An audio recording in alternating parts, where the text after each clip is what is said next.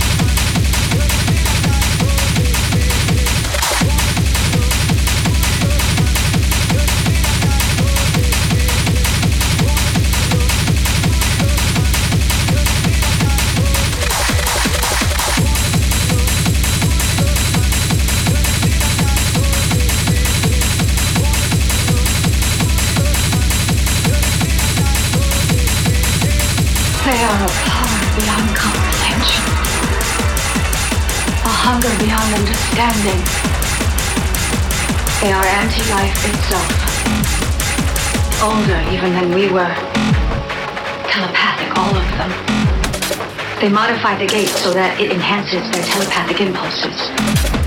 Created an army of our own people willing to die for them. We fought them back disabled the device, but those of us controlled by their influence dropped it into hyperspace before we could tell them. Hid it from us. What do they want? To destroy all life that is not their own. They believe only they have the right to exist in the universe. That all other life forms are inferior and must be exterminated.